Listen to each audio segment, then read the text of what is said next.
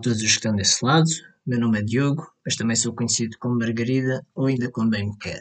Hoje estou aqui para falar muito sobre coisa nenhuma. No mundo em que vivemos, são muitas as pessoas que têm alguma coisa a dizer sobre todo e qualquer tema. Parece-me sensato também me juntar a esse grupo de gente e a tirar postas de pescada por dar cá aquela palha. A ideia de criar um podcast não é recente.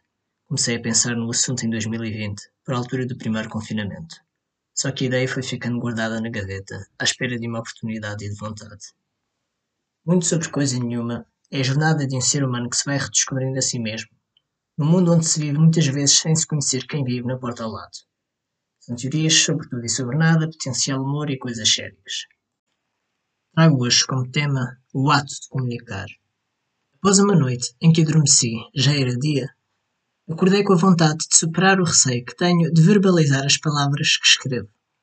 Fui feito para escrever, não para falar. Muito menos para falar as palavras que escrevo.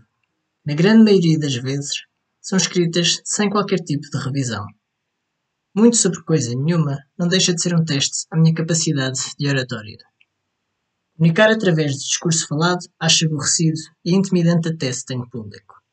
As horas passam e à medida que avança o dia, vai diminuindo o meu apetite para dialogar. Gosto de ficar isolado, é quando melhor me sinto. Estou comigo e ouço-me através de um grito silencioso.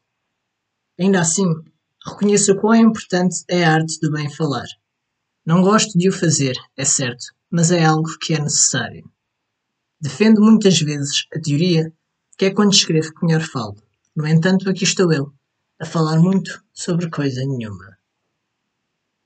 Resolvi chamar este primeiro episódio de piloto, numa espécie de evocação às séries televisivas. Geralmente, o episódio 1 é a tentativa de vender o produto a um qualquer canal. Se há alguém que precisa de comprar esta ideia, sou eu e não outros. Está assim lançada a primeira pedra, e este projeto, sendo feito, começa a ter pernas para andar.